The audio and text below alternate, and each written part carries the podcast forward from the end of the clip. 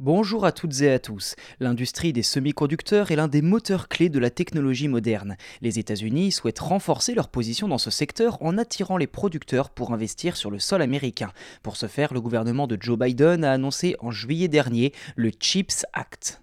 Pour résumer, le CHIPS Act, ou plutôt Chips for America Act, prévoit de distribuer des subventions aux entreprises de semi-conducteurs qui investiront aux États-Unis.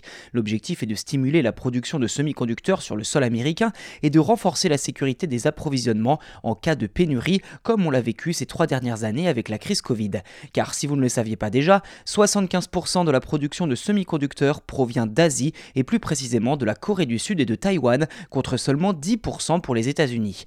Part ne cesse d'ailleurs de baisser depuis les années 90.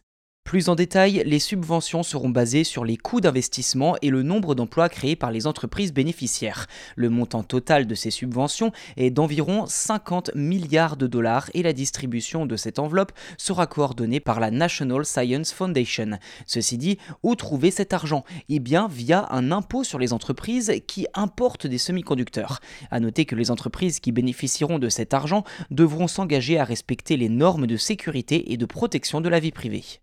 Également, d'ici quelques jours, le département du commerce américain prévoit de détailler la manière dont les entreprises pourront demander des subventions dans le cadre de cette loi.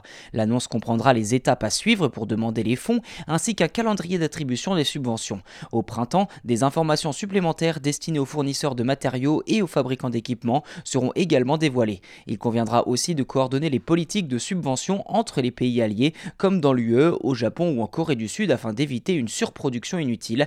Chacun cherche à développer son industrie locale de semi-conducteurs.